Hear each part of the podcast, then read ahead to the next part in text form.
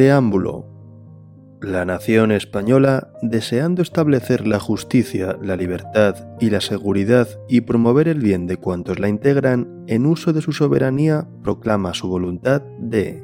garantizar la convivencia democrática dentro de la Constitución y de las leyes, conforme a un orden económico y social justo,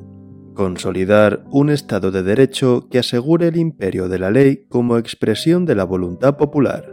proteger a todos los españoles y pueblos de España en el ejercicio de los derechos humanos, sus culturas y tradiciones, lenguas e instituciones promover el progreso de la cultura y de la economía para asegurar a todos una digna calidad de vida, establecer una sociedad democrática avanzada y colaborar en el fortalecimiento de unas relaciones pacíficas y de eficaz cooperación entre todos los pueblos de la Tierra. En consecuencia, las Cortes aprueban y el pueblo español ratifica la siguiente Constitución.